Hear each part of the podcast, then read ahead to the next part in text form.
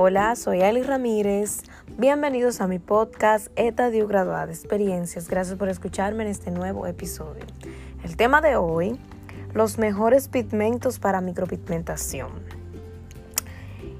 Y resulta que cuando uno va iniciando en el mundo de la cosmetología, eh, a veces uno se siente como confundida porque uno llega nueva, no sabe absolutamente nada de colorimetría.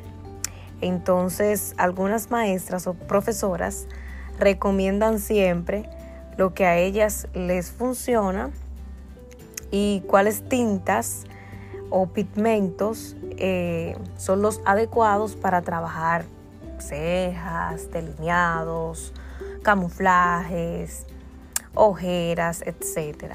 Entonces, eh, las tintas y los pigmentos varían porque cada organismo es diferente y existe una gran variedad de juegos de pigmentos que son de excelente calidad y también agilizan un poco a que el pigmento quede por más tiempo en la piel y quede genial y luzca así de manera natural, nada exagerado y no se ponga verde ni nada por el estilo.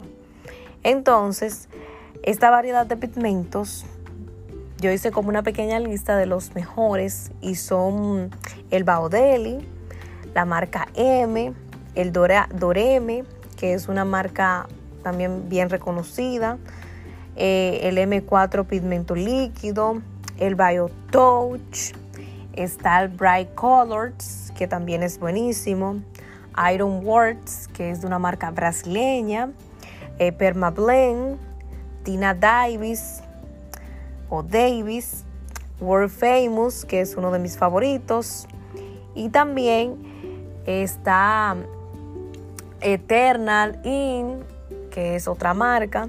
Sin embargo, la mayoría de estos pigmentos son orgánicos e inorgánicos y depende de sus diferentes tipos de elaboración.